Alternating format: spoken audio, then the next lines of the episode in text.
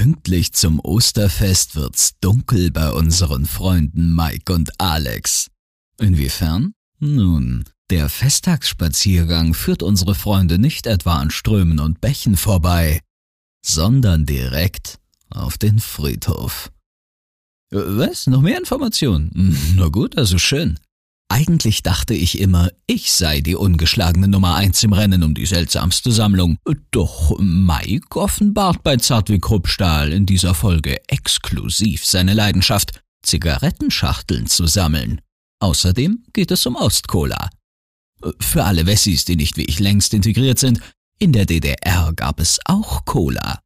Keine Coca-Cola, aber Cola eben. Und die ist gar nicht schlecht. Also, Finger aus den Ohren und aufgepasst.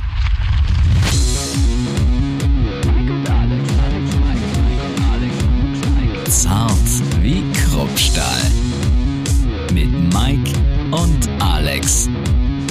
Folge Nummer 46. Ja, hi, guten Morgen. Wunderschönen guten Morgen. Es ist äh, Sommer, Sonne, Sonnenschein gefühlt. Es ist zumindest schon fast wieder sommerlich warm. So 20 Grad hier fast. Äh, ja, kein, Ostern wird's wieder schön kalt. Na Gott sei Dank, das verändert ja ganz viel in der Lebensrealität, in meiner zumindest. Das ist, äh, ob, ob da nun Kometenhagel wäre oder Sahara-Stürme, whatever, scheißegal. Es ändert nichts. Ja, also, ich sag mal, Graupel oder Kometenhagel, das ist schon ein Unterschied, glaube ich. Aber wir bewegen uns ja immer noch im April, ne? Da kann immer noch alles passieren. Genau. Wie letztes Jahr hat es uns natürlich die ganzen Obstblüten kaputt gehauen. Ein Kumpel von mir aus Japan, die haben mir Bilder geschickt und eine Freundin auch. Ähm, da ist jetzt gerade schon wieder richtig geil Kirschblüte. Das sieht natürlich fett aus. Ne? Ich habe es nie geschafft, da mal zur Kirschblüte zu sein.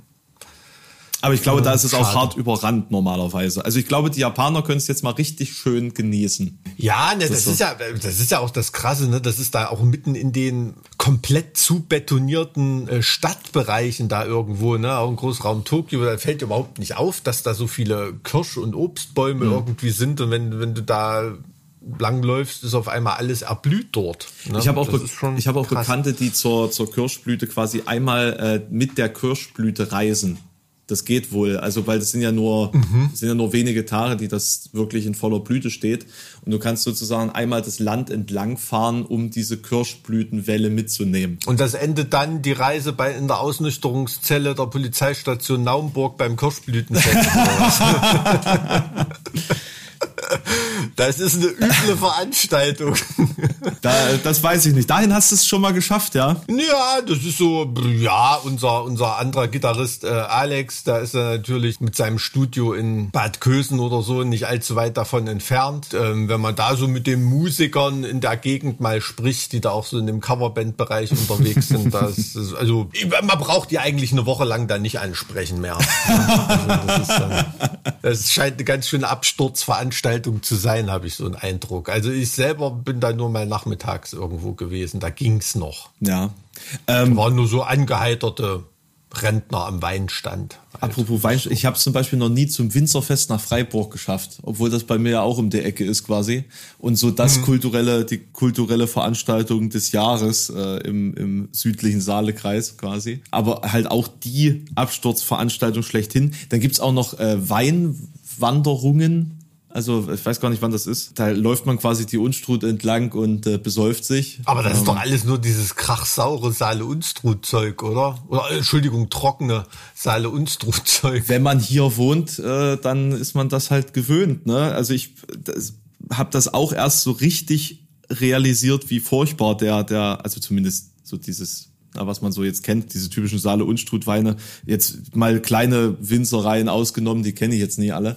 Ähm, aber wie sauer und trocken das ist, wenn man mal an der Mosel einfach mal irgendwie entlang fährt oder läuft und da mal was mhm. äh, von, ne, von einer kleinen mhm. Winzerei oder so probiert, das ist ja himmelweiter Unterschied im Endeffekt. Ne? Also wie gesagt, ich kenne mich da ja veranlagungsmäßig überhaupt nicht aus. Also ich weiß nur, ähm, Kumpels, die mal gute trockene Weine haben wollten oder so, die sind da schon auch fündig geworden. Ne? Auf jeden Fall, aber ansonsten kenne ich mich eher mit Obstsäften aus. also wer mal einen Tipp für guten Apfelsaft braucht. Ja, hau, hau mal so. raus. Was ist denn so dein, äh, dein äh, Obstsafthersteller der, der Wahl? Also das ist nicht regional, aber äh, Treutner aus Südtirol. Mhm. Ist echter Hammer. Aber er kostet eine Flasche auch zwischen 6 und 8 und 12 Euro so. Was? Aber das ist krank. Das ist wirklich, wenn, wenn du da ein Glas trinkst, das ist unfassbar, wie gut das schmeckt. Also das ist, äh, weiß nicht, also next level. Im Ernst jetzt. Ähm, hätte ich nie gedacht. Also, habe ich irgendwo mal, ich glaube, wir haben da mal in irgendeinem Festival da, äh, nicht beim Freiwild. Ich wollte gerade sagen, ich wollte gerade sagen. irgendwo in Bozen da in der Nähe bei einem Festival gespielt. Da gab das in dem Hotel zu, äh, morgens diesen, diesen Saft und das hat mich wirklich völlig weggebeamt. Und seitdem bestelle ich mir den ab und zu mal im Internet. Also gibt's auch tausend verschiedene Sorten. Also ist jetzt überhaupt nicht gesponsert oder so, ne? Und dann gibt es noch ähm, einen äh, coolen Öko-Apfelsaft aus der Mosterei in Bad Berka. Den, den, äh, den kaufe ich mir so für, für einen Alltag. Auch coole Säfte. Also einfach von Thüringer Streuobstwiesen. Gut, ähm, ähm, und wenn, wenn man jetzt nicht äh, von Thüringer Streuobstwiesen sich Saft äh, angedeihen lassen kann, äh, gibt's irgendwas, was man so im Handel äh, normal erhalten kann, das du empfehlen kannst? Oder eher nicht. Nee, also wenn ich wirklich nicht irgendeinen Edelapfelsaft irgendwo bestellen will bei einer Manufaktur, das sind ja keine Hersteller, das sind ja Manufakturen. Wo der, wo der Saft ähm, rausgestreichelt dann, dann, dann wird. Würd ich, dann würde ich tatsächlich immer sagen, lieber bei der Mosterei um die Ecke. Ist wirklich so. Da würde ich den ganzen anderen Scheiß, den es da gibt, was weiß ich, HSC, Valensina oder sowas, kannst du vergessen. Also im, im Vergleich dazu. Würde ich, würde ich, würde ich mir nicht kaufen. Mhm. Nee, weil das ist, als ob du ja, Vita Cola und Coca-Cola trinkt. Ne? Also da, Im, da im Vergleich zur, zur hiesigen Cola-Manufaktur oder wie meinst du das? Ja, da gibt ja, also es gibt ja wirklich, also hier in Thüringen, da aus dem Eichsfeld, da gibt's ja auch noch neuen Springer oder so. Ist grauenhaft, das schmeckt absolut furchtbar. Alten, alten DDR, genau DDR wie Club-Cola, das kann man ja nicht ertragen, das ist die ja grauenhaft. Die schmecken total super, ja gut, das, das, du. Das schmeckt nach Chemieabfall, ja Alter. Das ist wirklich, da, da merkst du so richtig, wo da die, die DDR drin gesteckt hat in, de, in dieser Cola. Das ist. Oh. Ja, da, gut, das kann schon sein. Ja, aber äh, keine Ahnung, hast du schon mal eine natürlich schmeckende Waldmeisterbrause gehabt? Also ich stehe total auf Waldmeister, aber ich, ähm, das ist ja irgendwie, äh, das ist so Teil des Waldmeistergeschmacks, dass es irgendwie artificial ist, ja, oder? Ja, auf jeden Und Fall. Und ganz ehrlich, wer in der DDR eine Maracuja-Limonade getrunken hat und gedacht hat, dass da echte, echte Früchte drin sind, der hat die Versorgungssituation völlig überschätzt. Gab's ne? damals echt, also, ja, Maracuja-Limo? Ja, ja, gab's, ähm, Geil. Wie, wie hießen die? Miranda? Oder gibt's jetzt auch immer noch? Miranda, Mirinda oder irgendwie so ähnlich hieß die, ja. Und da bin ich auch mit aufgewachsen. Und das in früheren Zeiten, also vorm Krieg, als ich immer mal in der Gerberstraße zu Konzerten war oder so, das ist auch so ein kleines Ritual, dass ich da mal hingehe ähm, mit Kumpels und dann trinken wir noch eine Mirinda dort an der Bar. Mirinda gibt's ja, noch. Nee, Miranda, Miranda, Miranda, ist die Meerjungfrau. Mirinda, Mirinda ist die ne? Limonade. Mirinda ja. gibt's noch, ne? Das äh, bin ich ja. immer mal wieder drüber gestolpert und dachte, und das wäre. Ich, ich, glaube, ich glaube, das ist auch die, wie soll ich sagen, Maracuja-Orangen-Limo von Neuen Springer. Das ist das gleiche Rezept. Mhm. Aber da hast du dann auch so deine Portion Zucker für die Woche weg. Ne? Das ist dann schon so. Club Cola, kennst du das noch? Äh, ja, habe ich jetzt gesagt. Das finde ich, komme ich auch überhaupt nicht ran. Das ist. Ach, hast du gerade gesagt? Genau, also gen genauso wie Neunspring. Das ist, also Club Cola ist so richtig herb, finde ich. Mhm. Ähm, also vielleicht ist es weniger Zucker drin. Das kann ja sein, dass man einfach irgendwie äh, durch, durch die anderen Konkurrenzprodukte derartig äh, geschädigt ist dass man mit einem geringen Zuckeranteil, naja, kann, klar, logisch, ne, dass man, dass man da mhm. überhaupt nicht mehr mit klarkommt. Aber ich, ich denke, das ist so eine Cola, so eine, so eine Altherren-Cola, weil ich glaube, dass man so mit, nee, jetzt nicht despektierlich gemeint, dass man einfach mit. Ich, ich weiß, was du meinst. Man ja. wird, wird halt ja mit fortschreitendem Alter äh, mehr solchen Geschmäckern zugeneigt, ne? Genau wie man dann irgendwann anfängt, dass dann plötzlich Whisky schmeckt so, ne? Ja, Oder ich glaube, das ist irgendwie, ja, ja, so das erste ist, dass du als Kind mal Bier probierst genau. und dann, sag mal, wenn man außerhalb der Dörfer wohnt, als Kind für gewöhnlich sagt, nee, das schmeckt nicht. ähm, die Dorfkinder, die trinken das, glaube ich, trotzdem. Das, da, da spielt ja ähm, keine Rolle, ob das schmeckt. nee, also ich glaube einfach, wenn du dann irgendwann 50 bist, da hast du dir dein Leben lang die Geschmacksknospen schon mit so einer Scheiße abgehobelt, hm. dass dann, dass dann irgendwann so ein Geschmacksumschwung Umschwung kommt. Das hat ja, glaube ich, auch viel mit Hormonumstellungen und sowas dann auch zu tun. Also da kenne ich mich zwar überhaupt nicht aus, aber ist ja so, also ich konnte mir auch überhaupt als Kind nicht vorstellen, wie man Zartbitterschokolade essen kann oder so. Es war für mich völlig unvorstellbar. Und jetzt ist es schon ein Geschmack, den man so mal gern hat. Also nicht, wenn man möglichst sch schnell viel Fett und Zucker intus haben will. Ne?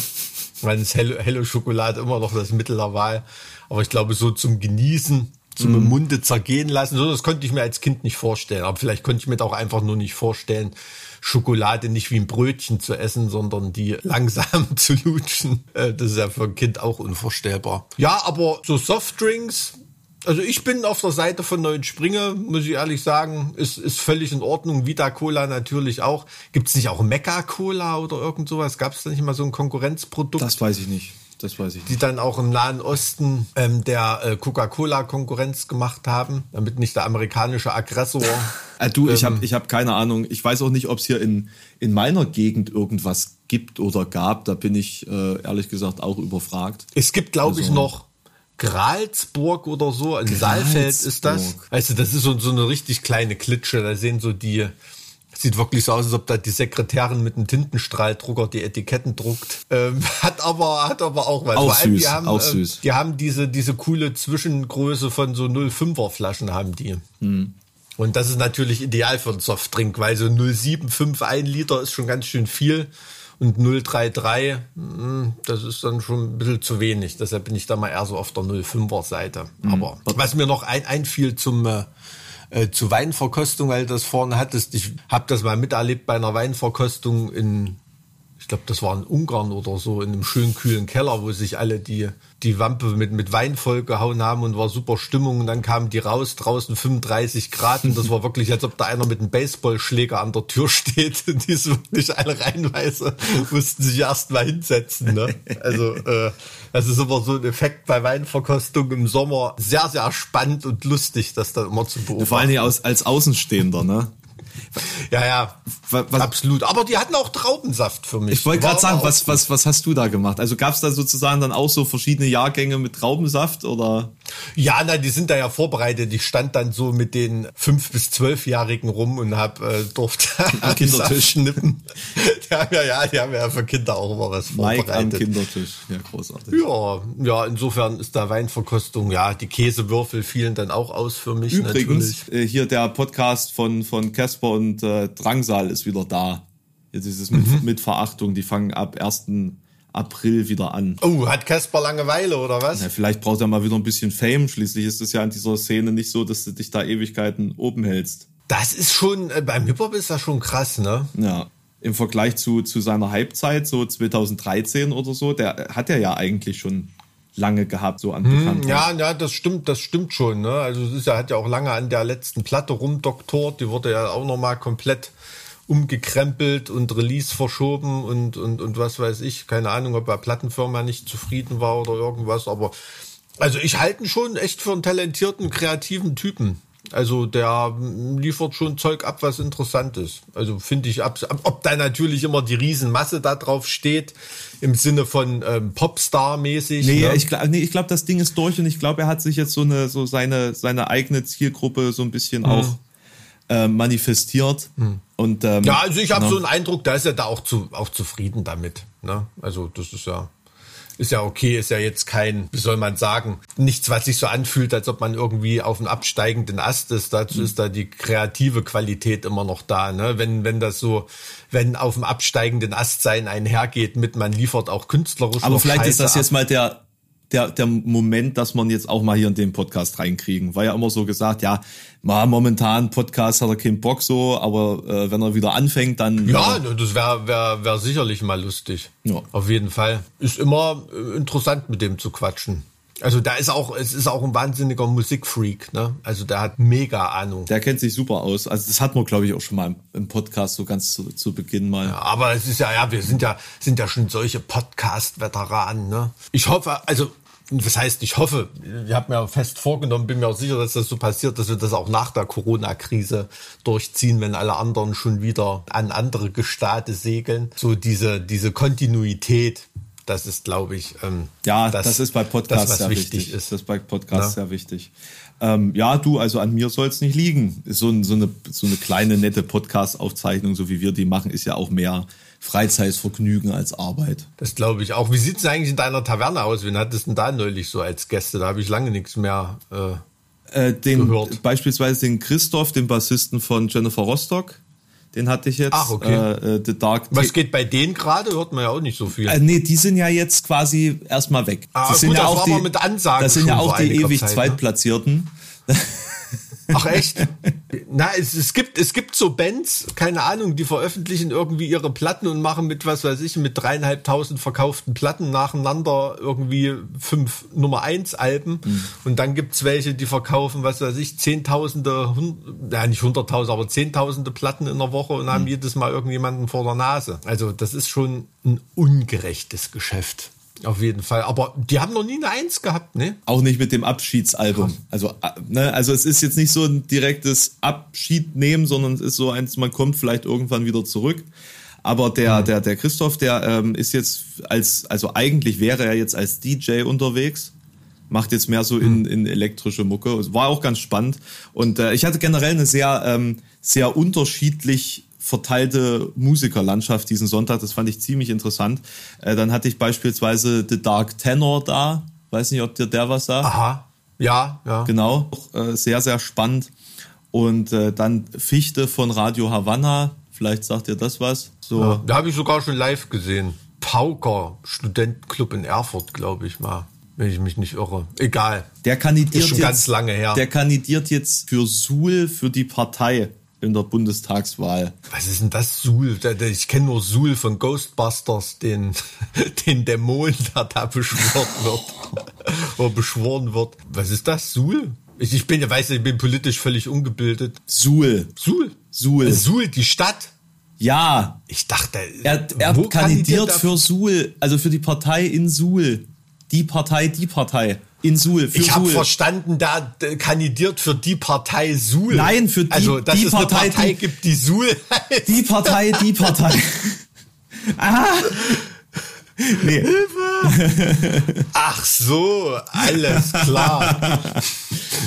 Na, da hat er ja so gut die, die absolute Mehrheit so gut wie sicher in Suhl, oder? Also da, ich glaube, Na, schwer gegen die A- AfD, AfD 49 Prozent, äh, die Partei 51 Prozent. So schätze ich da die ja, Kräfte zwei, verteilen zweieinhalb ein. Prozent gehen noch auf die SPD irgendwie. Ja, wahrscheinlich. Das sind welche, die außerhalb arbeiten. Ja, nee, genau, also das, das, das ist halt, das, also das fand ich jetzt zum Beispiel Sonntag ganz interessant und äh, nächsten Sonntag äh, sind die, ist die Antilopen-Gang beispielsweise da, also es will das ja auch ein bisschen offener gestalten, ne? Also es geht ja nicht nur um, um Metal und vor allen Dingen Dudelsack-Rock. ähm, na, immer, immer nach, nach meinen Möglichkeiten, ne? Also wenn ich reinkriege, den, den äh, ziehe ich da auch rein in diesen Fool. Was reimt sie auf Suhl? weißt du, wie das klingt? Wie so eine, ich habe neulich so eine Tierdoku gesehen, da gibt's so eine Falltürspinne, heißt die. Die zerrt Ja. alles so in ihr Loch. Das ist ein Weißt was- mieses was Viech. draus- Ein absolut Ja, mieses ja. Viech. Auf, auf jeden Fall, so, so, so klingt das. Aber ja, ist doch cool. Die äh, Antilopengänge hat doch der eine jetzt irgendwas mit Kunstfreiheit Der irgendwie Danger Dan, gemacht, ja, ja. oder? Ja, ja. Und okay, Danger weil da Dan ist übrigens großer Stallion-Fan. Sta- die Band. Ja, ja. Echt, woher kennt denn der Stallion? tja. Und das ist und das ist halt der Joke und da bin ich jetzt mit denen quasi ins Gespräch gekommen, so weil ich nämlich äh, die offizielle Werbung von Check Your Head oder wem das war gesehen habe und da hatte der ein Stallion-T-Shirt an und da habe ich gesagt, ey geile Sache, Dan, so und da sind wir uns. Ähm, da habe ich auch äh, geile Band. Auf jeden Fall. Atmet 80er, würde Mhm. ja, ich sagen. genau. Und, und, das, und das hat er eben auch gesagt, dass, dass er da drauf abfährt, so auf, auf diesen 80er-Charme. So. Naja, man, man hat, man hat, also es gibt ja, äh, keine Ahnung, wenn du dir irgendwelche schwedischen Bands oder skandinavische oder so, die auch so einen auf 80er machen, das ist dann so ein bisschen zu, zu aufgesetzt irgendwie, ne? Aber da ist es wirklich. Du musst das auch leben, also. so, ne? Also du kannst es nicht nur besingen und instrumental verarbeiten, du musst es halt irgendwie Ja, ja. leben, ne? Naja. Gibt's Alpha Tiger eigentlich noch? Nee, die haben sich aufgelöst. Echt? Das war auch eine, auch eine ganz lustige Band. Ja, aus- Aber da war es schon. Mhm. auch ein bisschen drüber, fand ich. Aber waren, waren live sehr, sehr unterhaltsam. Aber jetzt sind wir hier richtig, richtig in die Sparte abgedriftet. Apropos Abdrift, ich glaube so dieser Neo-Thrash oder wie auch immer man das jetzt nennt, dieser Hype ist auch schon wieder durch. Das war so ein paar Jahre, war der ziemlich groß, da gab es ziemlich viele Bands, die da irgendwie was Ach so, ja, keine Ahnung, von Toxic Holocaust bis was weiß ich alles, so diese, diese Sparte. Ja, beziehungsweise eben so dieses, dieses neu aufgelegte Heavy Metal Feeling, so, wenn du verstehst, was ich meine, so 80er nochmal neu aufleben lassen wollen, ob das nur Thrash ist oder Heavy Metal. Glam Ja, ich finde, das hat whatever. ganz oft, also das kenne ich auch, das kenne ich auch aus der, aus der Hardcore-Szene. Da gibt's auch oft so Oldschool-Bands, die dann klingen wie Minor Threat oder Youth Mhm. of Today oder Chain of Strength und wie sie alle heißen. Und das ist beim, beim Metal so ähnlich, ne? Da sind dann irgendwelche 16, 17, 18, 19-jährige Kids, die solche Bands gründen und vor der Bühne stehen dann irgendwie so Anfang 40-jährige Typen und feiern das komplett ab. Und wenn die Typen dann Mitte 40 oder Anfang 50 sind, sind die Kids dann schon lange weiter gewandert und interessieren sich meistens überhaupt nicht mehr dafür. Das hat dann irgendwie so, ich weiß nicht, warum ich mir von einem also das klingt total bescheuert, aber warum ich mir von einem 18-Jährigen irgendwie erklären lassen muss, was Oldschool Hardcore ist oder, oder True Metal oder weißt du, was ich meine? Ähm, das hat aber so ein bisschen was Verzweifeltes, finde ich, von, also von der Fanseite her. Ne? Nicht von den Kids, finde ich geil, dass sie sich auf sowas besinnen und dann solche Mucke machen. Aber so, dass dann diese, dieser komplett jugendliche Überschwang, der ja bei vielen dann leider doch nur eine Phase ist, von denen, die dabei geblieben sind und vor der Bühne sind, so aufgesogen wird, als wär's forever. Endlich Weißt wieder richtige? Musik. Super. Ja, super. das ist so. mm, Es ist so, ja klar, aber ich meine gut, so aus dem im Sinne von jung fühlen oder so, als die 18, 19 waren, standen vor der Bühne, waren die Musiker ja auch 18, 19, die da auf der Bühne standen. Ne? Nur jetzt bin ich Hornbuckel alt und äh, die Musiker sind jünger, die die alten Reminiszenzen dann bringen. Das ist ein, ein komisches Gefüge, da habe ich oft drüber nachgedacht. Ich frage mich, ob das der normale Lauf der Dinge ist, dass man das Jugendgefühl oder die Kultur und die Kunst, die man in seiner Jugend gefeiert hat, wie in einer, in einer Schneekugel einschließt, sich aufbewahrt und äh, da keine, keine großen Einflüsse von außen mehr reinlassen kann. Also äh, ob das Ah, irgendwann... es ist ein schönes Bild. Das hat aber auch sowas von, das hat fast so ein bisschen dementen Anstrich, oder? Außerdem schneit's ja an der Schneekugel. Ist ja jetzt nicht äh, eine sommerliche Badelandschaft oder so, ne? Es ist ja doch schon irgendwie ein Ich habe auch schon Sommerlandschaften der Schneekugel gesehen. Sandsturm. Ah! Sandsturm, nee, Sandsturm, aber Ascheregen habe ich schon mal gesehen. Ja, kein Scheiß. Ah, geil. Kein Scheiß, das war so eine Schneekugel in, wo habe ich denn die gesehen? Das Also wenn ich wenn ich Toxic Holocaust oder sowas wäre, dann würde ich das doch mit atomarem Regen irgendwie machen, so mit mit äh, ja, ja, das neongrünem war, ich, Schnulli ich habe so. das irgendwo, ich glaube in Thailand oder irgendwie, wir waren da irgendwo in Asien auf Touren, in irgendeinem so Land habe ich das auf so einem Markt gesehen, das war wirklich so eine atomwüste Landschaft mit Atompilz im Hintergrund. Geil. Und es sind so schwarze Flocken, konntest du Krass, okay. lassen. Das hätte ich natürlich, Sah das hätte ich, krank aus. das hätte ich auf jeden Fall gekauft. Das klingt ja großartig. Hätte ich für, äh, äh, keine Ahnung, wäre ich bei Sodom, ich hätte da 500 Stück bestellt in China, Nuclear Winter drunter geschrieben und bam. Ne? du bist aber auch ein gerissener Geschäftsmann. Hast den nächsten, ja, ja, anders machen das ja Rammstein mit ihren Gimmicks auch nicht. Das ist alles nur made in China und deshalb gibt's ja auch immer. Gab's schon mal irgendeinen komplett hochwertigen, sauteuren Rammstein-Release, wo nicht hinterher irgendwelche Entschuldigungen kamen, weil die Qualität so scheiße war? Ich habe keine Also Ahnung. Ich habe aber auch die Dildos von Rammstein nie ausprobiert. Also von daher kein Plan. Nee, den Dildo-Koffer, nee, den habe ich auch noch nicht in echt gesehen. Also in echt gesehen schon, den gab's in, im Müller in Halle. Ähm, Mhm. Aber es sind halt einfach ein paar Dildos in einem Koffer. Also Ver Verstehe ich irgendwie auch nicht. Nee, aber gerade irgendwelche ähm, Boxensets oder so, da gab's oft immer hinterher irgendwelche Entschuldigungen und Nachlieferungen und muss ja auch immer so der Preis stimmen. Ich muss sagen, ich bin irgendwie jetzt auch äh, früher ein riesiger Fan von Limited Editions und Box-Sets und so weiter gewesen, weil man sich ja irgendwie drauf einbildet, dass man da irgendwie was ganz Besonderes bekommt oder ganz besonders äh, dann Mhm. wirkt oder so, whatever. Ich weiß es nicht, warum überhaupt. Ja, einfach, weil das sich bes besonders anfühlt. Aber am Ende Mhm. des Tages, es ist doch eigentlich Scheißdreck. Es ist doch eigentlich, also egal was da drin ist, man braucht's doch nicht. Es ist völlig Käse und es passt halt auch irgendwie null ins Regal. Ne? Eine stinknormale Platte, die schiebst du da rein. Ja. Und es ist auch als Band total wichtig, ähm, CD, als Metalband zumindest, CD in einem stinknormalen Jewel Case zu veröffentlichen, Ja. weil es total viele Sammler gibt, die das in ihre Jewel Case Sammlung einpassen wollen. Ne? Und da passt kein Digipack rein, da passt kein Mediabook rein, Ah, na da doch, passt doch, kein Digipack Earbook passt. rein. Doch, doch, Digipack passt Nee, ja. Also gibt Hm. Leute, denen passt das nicht. Die wollen das, dass das gleich aussieht. Oh Punkt. Oh Gott, oh Gott. Und die bestellen das Jewel Case. Ja, wir, wir sind hier in Deutschland. Ist einfach so, da muss in der Schrankwand muss das ordentlich aussehen. Und deshalb verkaufst du nach wie vor einen Haufen Jewel Case CDs. Also es ist wirklich äh, enorm.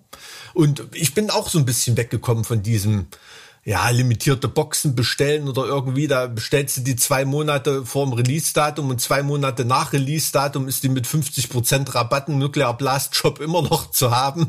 Weißt du, da kommst du dir dann auch irgendwie verarscht vor. Das ist so, hast du eine Lieblingsbox? So ein Release, den du gern mal wieder vornimmst und wo es Spaß macht, das aufzumachen und anzugucken oder irgendwie so. Also da habe ich wirklich nur ein oder zwei Boxen und der andere Rest Also, den höre ich mir als MP3 an und da liegt irgendwo rum als Sammlerstück. also äh, ich habe ja, ich habe ja diese Riesenbox von Guns N' Roses.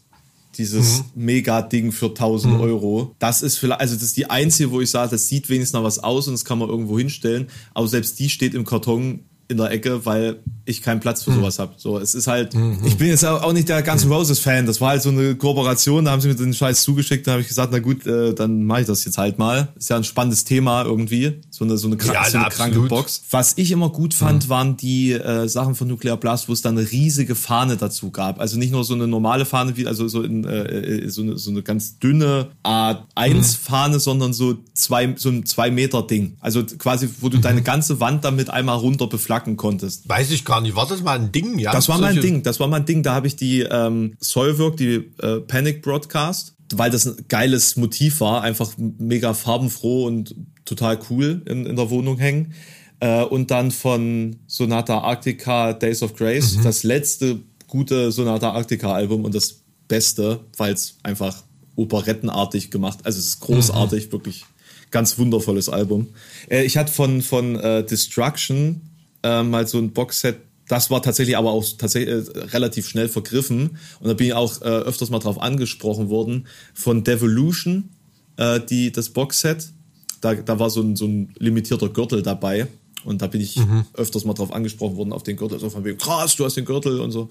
Äh, der hat genau ein halbes Jahr gehalten. Das war übelster Frums, also es war richtiger Müll, den die da verkloppt haben. Ja, wenn wir jetzt so über Boxsets, ist eigentlich ein spannende, spannendes Thema. Ich hatte von, von, von Blind Guardian at the Edge of Time hatte ich die Pyramide, weil, ich, mir- weil ich mir immer vorgenommen habe, ich kaufe mir immer die, die größte und äh, ausführlichste Version von irgendeinem Blind Guardian Album, die rauskommt. Und das war halt eine fucking Spritzgusspyramide die zweimal kaputt ankam, weil sie einfach, also du musst dir vorstellen, du, du hast halt die Pyramide und da vorne einen Drachen, der da so drauf steht. Und der war halt immer abgebrochen. so, und äh, dazu gab's Münzen, warum auch immer, also kannst du halt zum Einkaufen gehen benutzt. Münzen. Und dann halt, keine Ahnung, was da noch irgendwie dabei ist, Es war eigentlich völliger Schwachsinn für 100 Euro, keine Ahnung, also war, also steht in meinem Jugendzimmer im Regal, fängt Staub, äh, ja, sinnlos. Und ähm, dann habe ich noch von, äh, von allen möglichen Bands, äh, beisp beispielsweise von Epica, von Blind Guardian, dann aber auch diese Earbook-Version heißen die, glaube ich, wo du quasi so ein großes Buch hast mit mehreren CDs und Versionen Ja. und allem drum und dran. Das sind Earbooks, Genau. ja. Äh, habe ich dann noch so äh, Versionen von Epica, war eins sogar Leder gebunden. Äh, jedenfalls, das waren so die Sachen, die ich, die ich mir da gekauft habe. Ich habe da früher aber tatsächlich auch von, von äh, Computerspielen mir die, die Limited Editions geholt. Und das Coolste, woran ich mich gerade noch so erinnere, was in so einer Limited Edition mal drin war, das war von einem Strategiespiel. Rise and Fall, Civilizations at War war das. Großartiges Spiel, an dem das Entwicklerstudio pleite gegangen ist, weil sie einen fehlerhaften Kopierschutz äh, benutzt haben, der unter Windows Vista nicht mehr ging. Also die, das war dann einfach in dem Moment, als alle auf Vista umgeschaltet haben, nur unter XP spielbar. Okay. Verloren. Die sind halt Tja. einfach pleite dran gegangen. Es war also wirklich eines der besten Strategiespiele, die ich je gespielt habe, weil du äh, in den Ego-Modus gehen konntest, um einen heldenhaften Anführer quasi in der Ego-Perspektive zu spielen. Also Julius mhm. Caesar oder Cleopatra oder whatever, mhm. sowas halt. Ne? Also du hattest so ein Basebuilding-Strategiespiel zusätzlich mit diesem, mit diesem Ego-Ding. Also es war super. Äh, und da gab es ein Fanshirt dazu und da waren Tourdaten hinten drauf, aber sowas äh, 333 Isos oder sowas. Ja, ja, ja. Großartig, okay. also, also groß, große ähm, antike Schlachten im Endeffekt als, als Tour-T-Shirt gemacht. Das war super. Ah, genau, das ist schon, ist schon cool. Ja, es gibt schon tolle Boxsets, aber wenn du, ich sag mal, jetzt nicht solche Sachen wie die ganzen Roses Box oder irgendwie, wenn du da einen Endpreis von 1000 Euro hast, ähm, da kannst du ja auch ein bisschen was machen, ne? Wo, woran diese ganze Scheiße im Moment immer krankt ist, ähm, und, und uns geht das ja eigentlich auch nicht anders, ne? Du sitzt da, willst eine coole Box machen, sitzt mit mhm. deiner äh, Plattenfirma da und da ist so das, ähm, ja, das allererste, was das eingrenzt, ist, okay, wir dürfen da nicht über, was weiß ich, 40 Euro oder was weiß ich, Verkaufspreis gehen, weil mhm. ähm, ist dann ein bisschen zu teuer, kaufen dann noch weniger Leute und zählt für die Charts über die 40 Euro sowieso nicht drüber. Ich dachte, ne? 50 waren's. Ja, oder 50, das wird immer mal geändert, ja. aber auf jeden Fall hast du da so immer so eine aktuelle Grenze, wo es nicht drüber gehen sollte. Na, ich kann mich erinnern, es war irgendwann mal 39,90. Ich weiß nicht, was es gerade aktuell ist. Naja, dann stehst du da. Dann soll die Box natürlich auch international irgendwohin verschickt werden oder so, ne? weil das natürlich auch Sammler aus aller Welt bestellen. Mhm. Da fällt dann schon mal weg, dass du bestimmte Sachen aus Holz oder was weiß ich ähm, da total schwer reinmachen kannst wegen irgendwelcher Einfuhrbestimmung bei irgendwelchen in irgendwelchen Ländern. Dann darfst du, äh, erinnerst dich zum Beispiel, äh, was das für ein Riesending war, äh, als die äh, eine Limited Edition von der letzten Toolplatte oft nicht verschickt werden konnte, weil da ähm, ähm, Akkus äh, und Batterien ah, irgendwie fuck, drin ja. waren. Ja. Ähm, das darfst du, solche Sachen darfst du dann irgendwie auch nicht verschicken. Ja, und im Endeffekt, also äh, die banale Realität ist, ähm, wenn man nicht eine total geile Idee hat, äh, und so sehen ja auch die meisten Boxsets aus, 90 Prozent der Bands oder, oder, oder Plattenfirmen, die sitzen da mit einem Werbemittelkatalog mhm. und, ja, und gucken da, was sie da für 99 Cent Artikel das Bandlogo draufdrucken können. Ähm, das wird bestellt, meistens ist es Plastikscheiße, weil wie gesagt, es darf nicht aus Holz sein, äh, Metall oder so, sollte auch nicht zu schwer sein. Und ähm, T-Shirts ist auch schwierig, ne, weil dann ähm, natürlich Leute sagen, Mädels sagen, nee, ich will lieber einen V-Ausschnitt, die andere sagt, nee, ich will lieber einen Crewneck. Tagesproblem, und nee, die Ärmel passen mir nicht. Und ähm, warum gibt's keine 8XXL-Shirts oder warum habt ihr nicht XXXXS und, und was weiß ich, da hast du dann 40 Boxsets, äh, wenn du das dann irgendwie bundeln willst, also dann lieber das T-Shirt einzeln zur Box verkaufen und nicht in die Box rein. Mhm. Wenn du ein Basecap äh, verkaufen willst, muss die Box relativ groß sein. Gürtel ist eine gute Idee, habe ich schon mitbekommen sind relativ teuer. Also da bist du dann bei der Herstellung, du musst ja auch sehen, wenn du dann keine Ahnung 5000 Boxen machen willst oder so und willst da einen Gürtel reintun, wo schon allein die Gürtelschnalle dich in der Herstellung 10 Euro kostet oder so, du als Plattenfirma dafür so ein Gimmick gleich mal 50.000 Euro Produktionskosten rausballern willst, muss dann schon eine Band sein, die auch eine einzelne Charts machen kann, ne?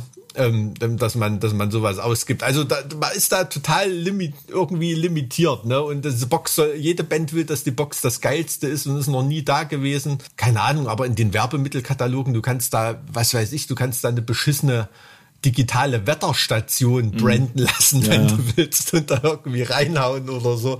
Und da kommt auch wirklich ganz schön viel Schrapel auf den Markt. Und wenn man nicht einen totalen, wie soll man sagen, eine richtig gute Idee hat, was auch zum Thema der Platte passt, ne? Also keine Ahnung, bei unserer Wanderer-Platte da irgendwie ein Kompass, Kompass mit ne? Bandlogo oder das so, sowas passt irgendwie. ja, ne? Ja, ja. Oder bei Veto eine Trillerpfeife für die nächste Demo oder irgendwas. Das ist ja, ähm, ähm, das, das, das liegt ja auf der Hand, aber das hast du Bei, Beim letzten war, war, eine, war, war so eine Samenbombe dabei, ne? Da war eine Samenbombe dabei, ja, eine, eine, eine Pflanzensamenbombe. Ja, ja. Ne? Also ähm, gab natürlich auch viele Leute, die, die fanden das witzig und haben gefragt, ob wir da benutzte Wichstücher reintun bei einer Samenbombe. Aber ja, solche, ich hab, solche ich hab Fragen im, kriegst du dann im Internet. Ich, ne? ich habe im Handel gesehen, es gibt auch Unkrautbomben, die du einfach bei deinem verhassten Nachbarn in den Garten werfen kannst. Ja, ja. Ja, also, also im Sinne des Insektenschutzes, äh, warum nicht? Ne? Also Unkraut ähm, definiert sich ja, was weiß ich, also in einem, ist auch eine schöne Blume Unkraut eigentlich auf einem monokulturellen Feld. Ne? Also von, ja, von, ja. Nee, aber von das, daher. Da ist so sowas wie Brennnesseln und, und äh, hm keine Ahnung, weiß ich jetzt nicht. Also so Sachen, die sich Ja, wir hatten eine Samenbombe, wir hatten überlegt, ob wir zum Beispiel so ein Selbstbauset für ein Vogelhäuschen dachte, oder sowas. Bombe. Ist auch äh, super, gibt super geile Sachen, ne? Aber ähm, ist halt irgendwie auch relativ random. Ja. Ja. Aber ist natürlich schön. Also wir haben total viele Bilder geschickt bekommen von den Leuten, die irgendwo da einen schönen Blumenstrauß haben wachsen lassen in, in irgendeiner in irgendeiner Schale oder so. Ähm, war schon cool. Aber so bei Boxsets, also ich habe ein Boxset, was ich immer noch gerne nehme. Das sind diese wahnsinnig aufwendigen Dinger, die immer äh, die Ocean raushaut, ne, wirklich mit äh, akademischen Zertifikaten zu irgendwelchen Fossilien, die da drin sind. Echt? Ne? Krass. Ähm, und, und, und so, ja, ja, also ähm, das sind schon, schon wirklich coole Sachen, die sich dann auch, weil es auch Spaß macht, das vorzunehmen und sich anzuschauen. Oder ich habe auch diese Agent Orange Box von Sodom aus den 80ern. Das war so eine, von so einer Filmrolle, so eine äh, Aluhülle.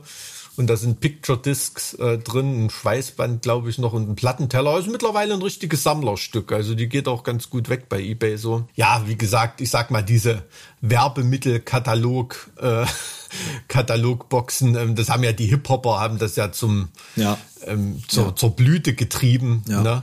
Also da gibt's ja mittlerweile irgendwelche Boxen, wo Sexpuppen drin sind und was weiß ich für Sachen. Gibt schon, gibt schon kranke Sachen, aber oft ist es halt wirklich richtiger Schrapel. Das hat so ein bisschen was von, weiß ich nicht, Losbude auf dem Jahrmarkt, weißt du, wo du für wo du für 25 Euro irgendein Item kriegst, was du im, im 99 Cent Laden wahrscheinlich für Ich- 1,50 Ich finde das, hättest. ich finde das halt auch relativ, also ich persönlich könnte das jetzt nicht meinen Zuschauern, meinen Fans, also denen, die vielleicht interessiert, potenziell interessiert sein könnten, das jetzt als irgendwie den krassen Mehrwert zu verkaufen, so von wegen, ey, kauft die limitierte Fan Edition, weil dann ähm, geht's euch besser oder so, keine Ahnung, whatever, weil also sagen wir mal ganz ehrlich, ein Sammlerwert wird fast nichts davon jemals haben, weil es halt wirklich nur Scheiße ist. Und da muss er schon irgendwie zufälligerweise eine Box von jemandem kaufen, der irgendwann ein richtiger Weltstar wird oder so, dass der das echt irgendwas bringt.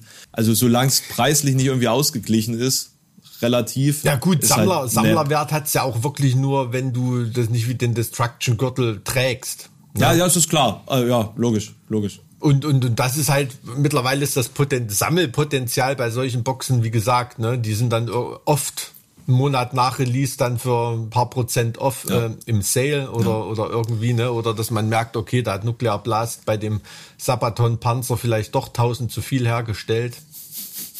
Die Leute, die den dann für 100 Euro mehr vor dem Release gekauft haben, die werden sich das das nächste Mal dann wahrscheinlich schon überlegen. Ganz ne? schlechtes Deshalb- Zeichen, ganz schlechtes Zeichen. ja, deshalb weiß ich nicht. Also ich, wir haben immer so einen Anspruch bei einer Box, da müssen die Leute dann wenigstens so ein, so ein Schmunzel haben, ne? Ein Schmunzeln haben. Und wenn wir da jetzt bei der letzten Box ein, ein, ein Obstbeutel oder so ein Brotbeutel dabei hatten, wo statt of Truth and Sacrifice of Fruit and Sacrifice drauf stand oder so, dann ist das ja noch. Wenn es was lustig, ja, auch wenn es irgendwie lustig ist, ne, das ist natürlich, das hat natürlich auch noch was, äh, was Positives. Irgendwie. Ja, ja, gibt auch, was weiß ich, ne, irgendwelche kruden Black Metal Bands, die da in ihre Boxen Rasierklingen reinmachen Ja. und DIY draufschreiben und hast du nicht gesehen, sich dabei irgendwie cool vorkommen, aber das ist natürlich. Das machen relativ ähm, viele, dass, dass Ja, ja. Äh, CDs mit äh, Rasierklingen rausgehen. Was, was ich tatsächlich, was ich tatsächlich ganz, äh, ganz gut fand jetzt vom ganzen drumherum, ne, ist natürlich diskutabel jetzt, ob das ein schön äh, gutes Zeichen ist, aber von der, von passend zum Design, passend auch zur Auffälligkeit vom Branding her. Arch Enemy haben damals, als sie noch mit Angela Gosso unterwegs waren, wann waren das 2011 oder so? Das war Chaos Legions Zeit, haben die Armbinden rausgegeben. Quasi bei Konzerten haben die mit Armbinden geworfen. Ich weiß nicht, ob es die auch als in der Box gab oder so.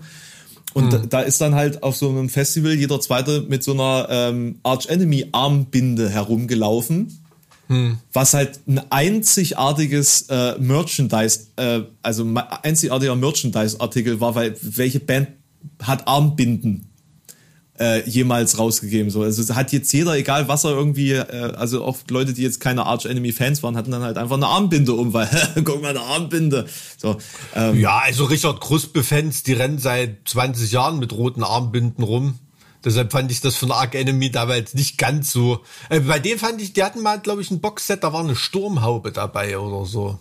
Das, das, das fand ich, fand ich eigentlich auch ganz geil. Ähm, das ist irgendwie so, ja, ist dann schon schon relativ radikal, aber ähm, fand ich so als als Statement für Riot äh, mäßig irgendwie fand ich fand ich das eigentlich ganz gut. Ich glaube Maroon hatten mal ein limitiertes Boxset, das waren, da hatten die irgendwie einfach von Russen so alte Munitionskisten waren das. Geil. Da die, da, äh, das war, also war gar nicht in der Box, sondern die Box selber war das geile Item. Das äh, fand ich, fand ich eine coole Idee. Aber da musst du halt auch mal Glück haben, dass du entsprechend irgendwo mal an einen Händler kommst, der da mhm. mal einen Schuppen aufgemacht mhm. hat von jemandem, ähm, wo man, wo man sowas gefunden hat, was dann halt auch wirklich ein altes, authentisches Item ist, ne? Ab, und nicht irgendein China-Schrapel, der da gerade im Suezkanal im Container feststeckt. also, das habe ich mir so gedacht bei der Evergiven, na, wie viele, wie viele Boxsets Veröffentlichungen müssen jetzt verschoben werden, weil die China-Container nicht in Europa ankommen mit den Items, Items für die Musikboxen. Also, es kann durchaus passieren. Also halte ich für ein für ein äh, ja. gutes Szenario. Äh, ab, gut denkbares Szenario. Apropos äh, einzigartige Items, hast du das eigentlich mitgekriegt, dass äh, Lemmys Asche in ähm, Patronen an seine Freunde verteilt worden ist? Doro hat äh, auch eine. Patron, das habe ich nicht mitbekommen. Ich habe nur irgendwie gehört, dass so Bälle aus seiner Asche oder irgendwie, weiß nicht, irgendwie so, jedenfalls Portionen von seiner Asche an bestimmte Freunde verschickt nee, wurden. Nee, in, in ja. Patronen. In Patronen. In Patronen. Ja. Das ist ja cool. Ja, also du, äh, ich habe jetzt auch jetzt gesehen, dass äh, gestern, gestern hat Doro was gepostet, ähm, dass sie halt auch so eine Patrone gekriegt hat. Ich finde die Idee, finde ich halt irgendwie ziemlich niedlich. Das ja, ja, ich weiß aber auch nicht, also ich bin eigentlich nicht so esoterisch veranlagt irgendwie, aber für mich hat das so ein bisschen, ich weiß nicht, wenn man so Überreste oder, oder Remains von den Menschen so auseinander. Das hat immer irgend so was Seelenzerreißendes für mich. Weißt du, was ich meine? Aber wenn, also wenn du durch deine Freunde und durch dein, also quasi durch den Kontakt mit diesen Menschen gelebt hast irgendwie. Ich meine, Lemmy war ja wohl auch ein relativ einsamer Mensch so für sich.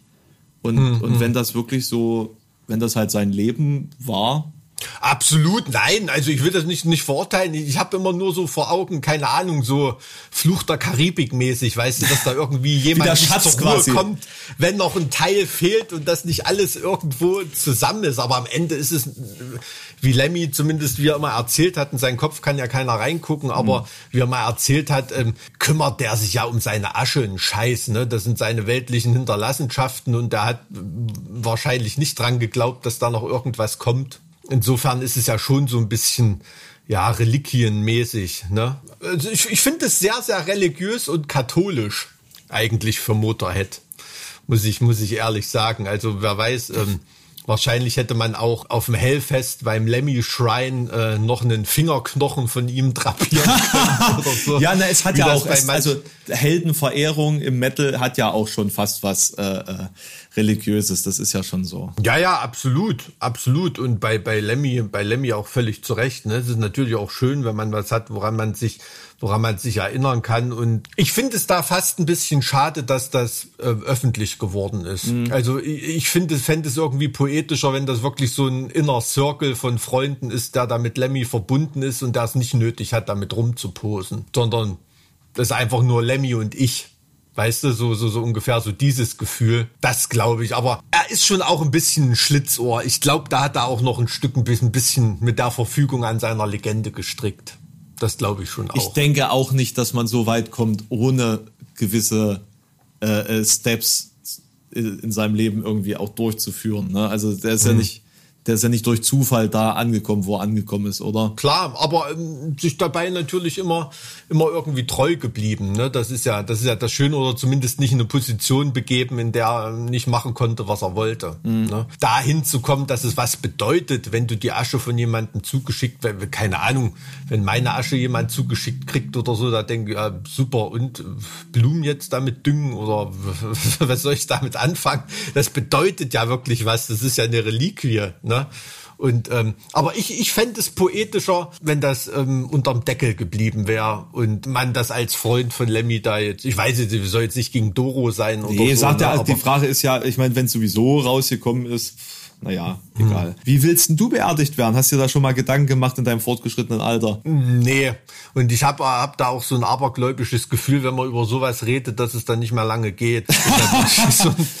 ein, Oh, Mike, dann lass unbedingt drüber reden, ey. Das ist. Äh Ich habe da zum Beispiel, keine Ahnung, ähm, Melanie Thornton, kennst du die noch? Ja, das diese, ist die, die abgestürzt Sängerin, ist, ne? Die abgestürzt ist. Die hat eine Woche vorher in einem Interview darüber geredet. Die hat gesagt, man muss sich immer bewusst machen, es kann so und dann kann es vorbei sein. Und irgendwie, ich weiß nicht, irgendwie gefühlt von jedem, der tragisch ums Leben kommt, von dem fischen die ein Interview-Schnipsel raus, wo eine Woche vorher drüber es aber vermutlich jeder irgendwann mal bespricht, das Thema. Vor allen Dingen, wenn es gerade darum geht, dass man im Hype ist, dass man Erfolg hat und dann natürlich gefragt wird oder genau diese Reflexion natürlich bringen muss, so von wegen. Also ja, das ist jetzt, erfolgreiche ich, Menschen Projektion. werden in, in der Richtung schnell philosophisch. Ne? Ja. Das ist ja auch auch äh, meine Theorie, äh, wie wie äh, unser Freund Xavier Naidoo, da viel zu lange nicht erwähnt wurde in unserem glorreichen Podcast, ähm, zu Gott gefunden gefunden hat. Es gibt einfach für ihn keine andere Erklärung, wie er mit dem Mist so reich und berühmt werden konnte. Und das muss ein Gottesgeschenk sein. Das ist das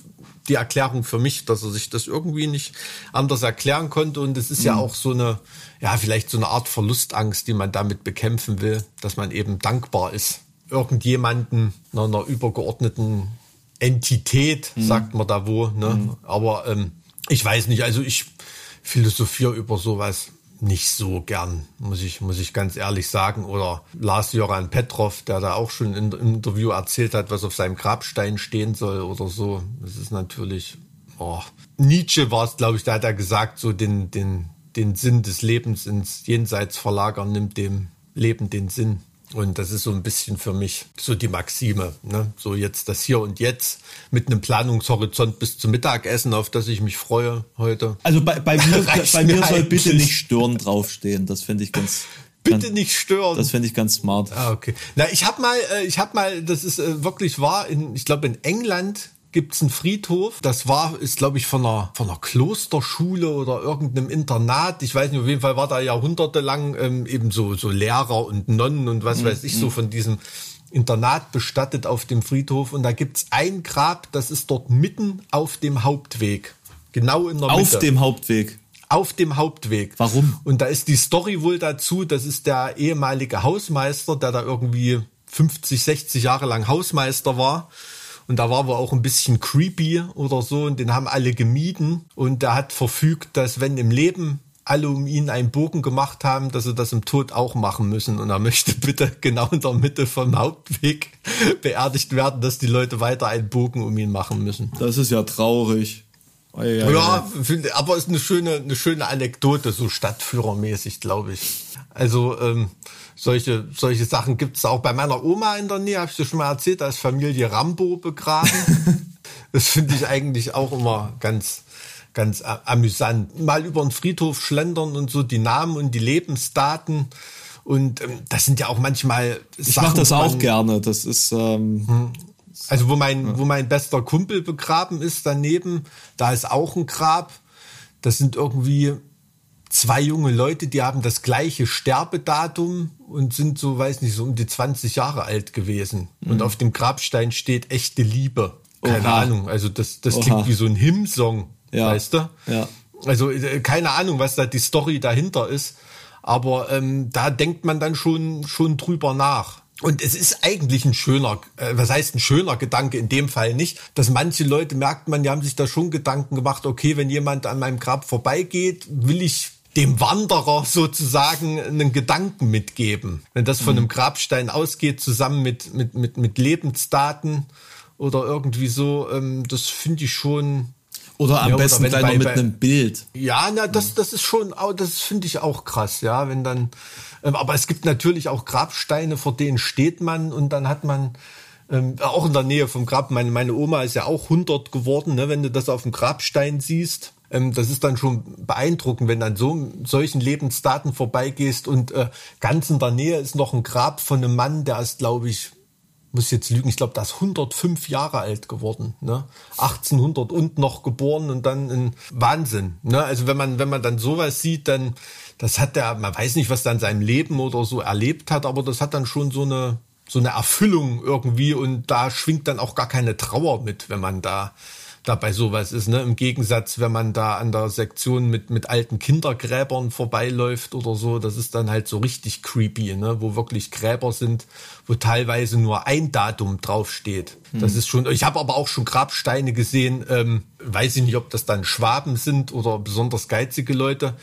Da ist der Ehepartner im Grab und auf dem Grabstein steht schon noch die lebende Ehefrau mit Geburtsdatum drauf und es ist nur das Sterbedatum noch nicht eingemeißelt. Okay, das ist wirklich gruselig. Ja, das also gibt's. Wirklich, das ist ja wirklich gruselig. da, ja, ja, ja. da sind wirklich. Ich bin ja per Besitzurkunde äh, Eigentümer von, von mehreren Gräbern, ne, von meinem Vater, meiner Oma und so weiter, ich das bei uns in der Familie handle.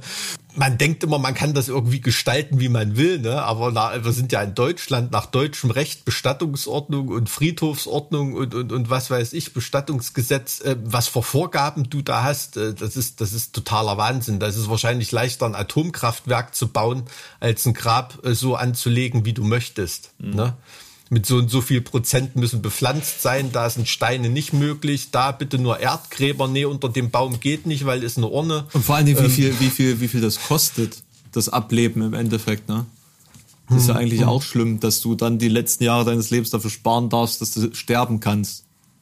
Ja, das ist ja auch eine ganz miese Versicherungsmasche, ne? dass gerade alte Leute, die so gestrickt sind, weil ihre, ihre buckligen Kinder sich nicht mehr äh, um sie kümmern oder sie sich verstritten haben oder so und dann in Einsamkeit über ihr Ende sinnieren. Mhm. Das ist ja wirklich, also die Versicherungsvertreter sagen immer, da musst du mit dem Sargdeckel klappern. Also so heißt das wirklich in der Versicherungsbranche habe ich mal einen Bericht drüber gesehen. Na, klopper mal ein bisschen mit dem Sargdeckel und dann hast du hier eine Sterbegeldversicherung und da nochmal. Sie wollen doch niemanden zur Last fallen und äh, oh, gibt's doch dann schlimm. am Ende sowieso nur Streit und äh, gucken Sie mal und äh, das sind 20 Euro im Monat und da braucht sich dann keiner Gedanken machen und ist, ist für alles gesorgt.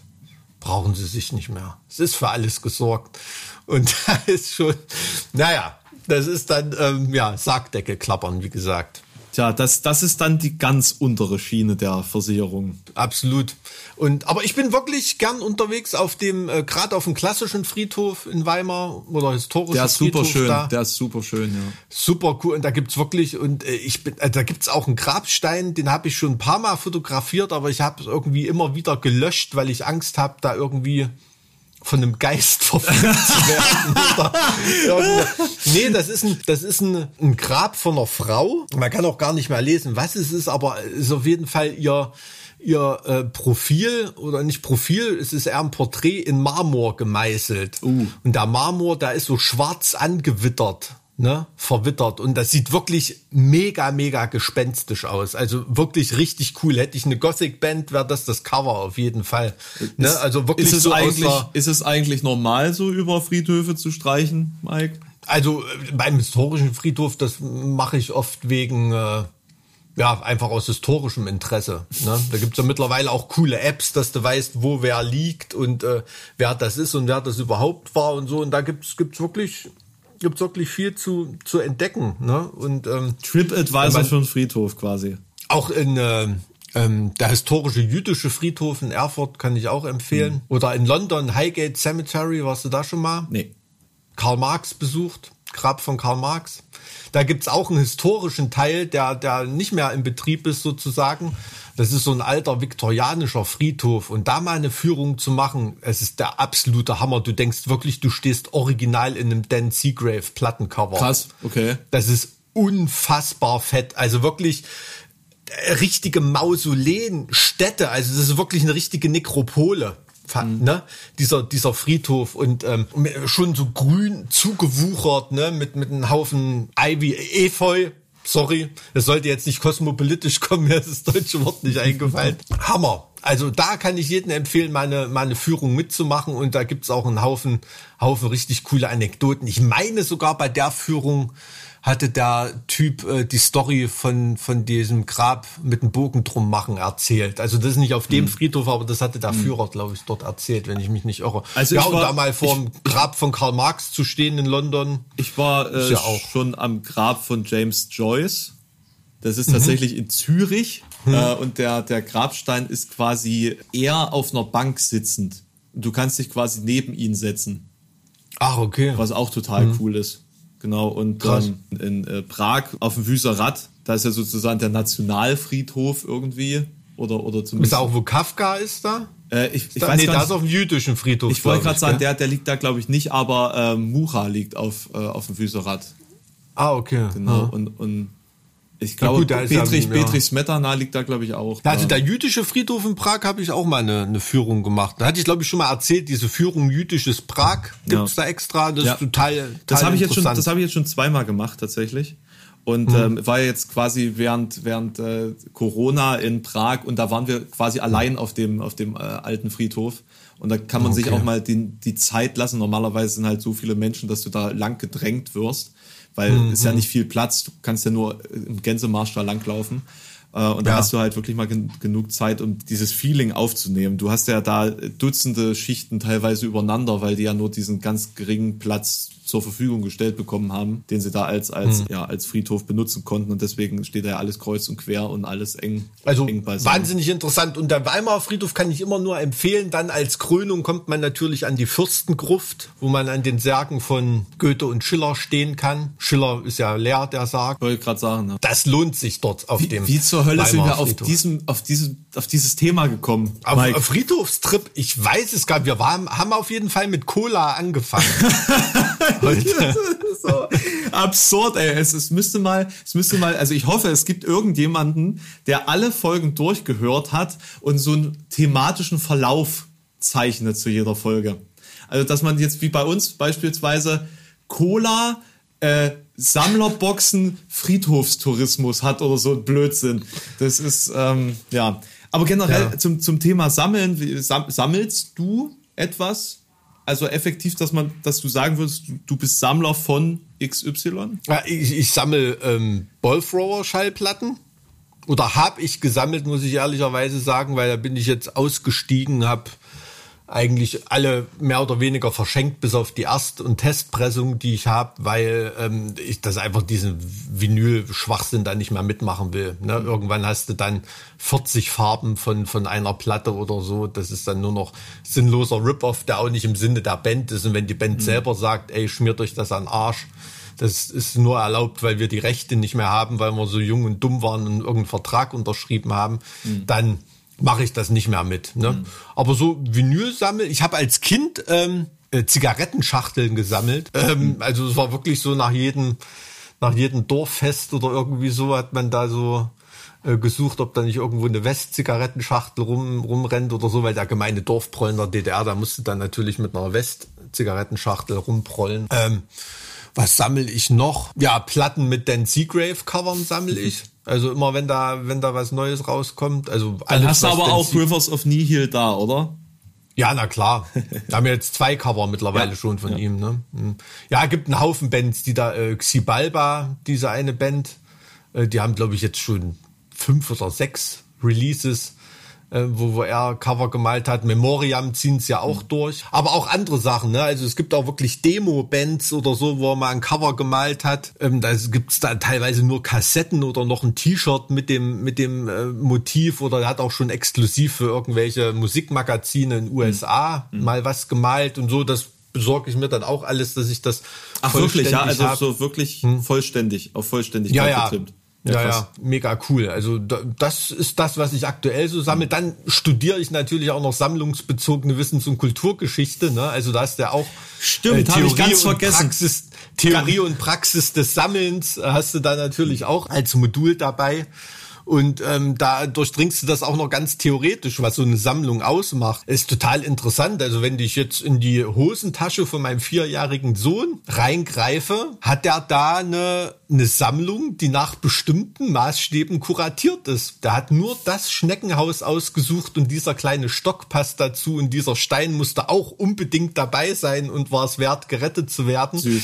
Und so, ja, ne, so diese, diese Sammlungstheorie. Ich überlege auch, ob ich ähm, eine sammlungstheoretische Abhandlung als Masterarbeit schreibe über Metal-Kutten, wie da die Aufnäher zusammengestellt Ah, werden. Weil super, das ist ja super. per se eigentlich auch eine Sammlung. Ja, es, Ne? das ist, ist ein super Thema. Da gibt's vermutlich auch nicht viel, viele Experten, die da, da reinreden. Na, und können. ich, ich frage mich, ich frage mich auch, wie, wie, wie kommen immer, also wie kommt so ein Aufnäher bei einem zwei Meter großen Biker-Metaller hinten auf dem Rücken drauf? Sitzt er dann zu Hause auf der Couch und näht sich da ein bei einer Tasse Tee oder geht er, du Omi, kannst du mir mal der Cannibal Corpse Portrait Birth Aufkleber Omi, machst du mir den mal da hinten drauf? Ja, so, also das äh, finde ich, finde ich irgendwie interessant, aber es ist natürlich dann schon ganz schön Forschungsarbeit, ne? Aber es wäre ein interessantes sammlungstheoretisches Thema wie sowas kuratiert wird, mhm. quasi von dem Besitzer, wie es zusammengestellt wird, unter welchen Aspekten. Das wäre schon, wäre schon eine, eine ganz coole Sache. Insofern sammle ich natürlich auch Aufnäher auf der Weste.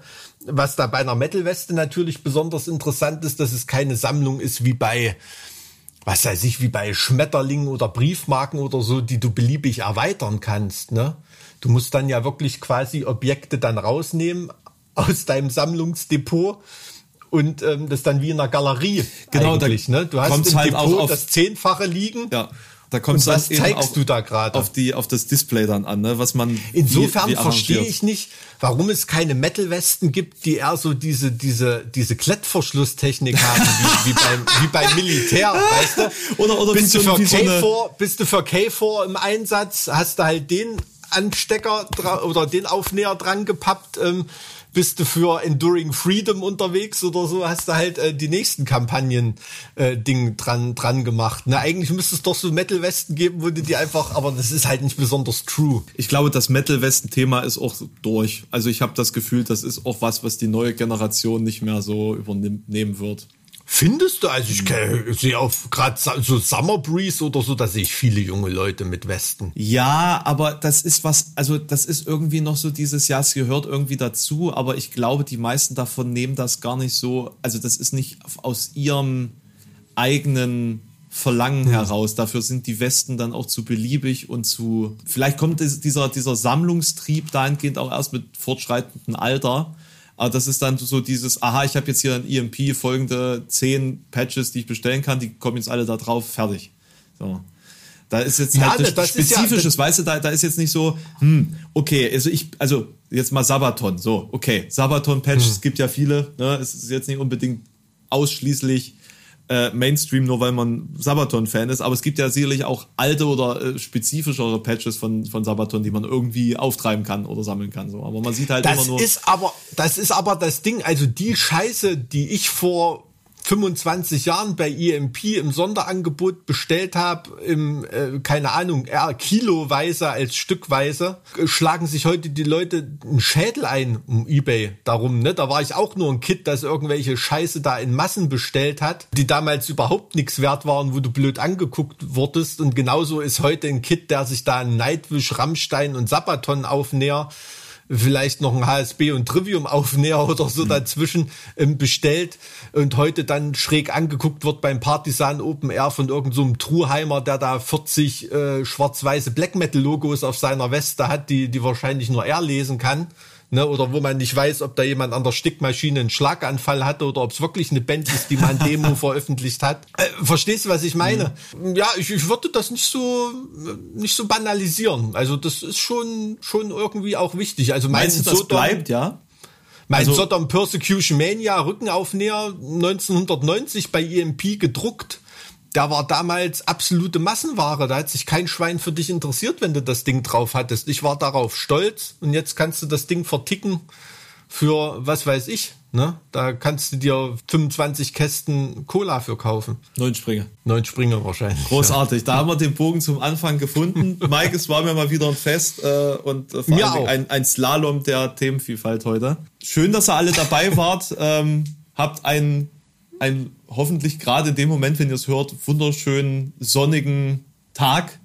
Vielleicht hört ihr es ja auch zu ja. Ostern. Ich weiß jetzt nicht, wie schnell das hier funktioniert. Ähm, passt auf euch auf. Also dann, tschüssi Mike, tschüssi ihr. Tschüss Alex, hau rein, ciao. Whatever, scheißegal. Es ändert nichts.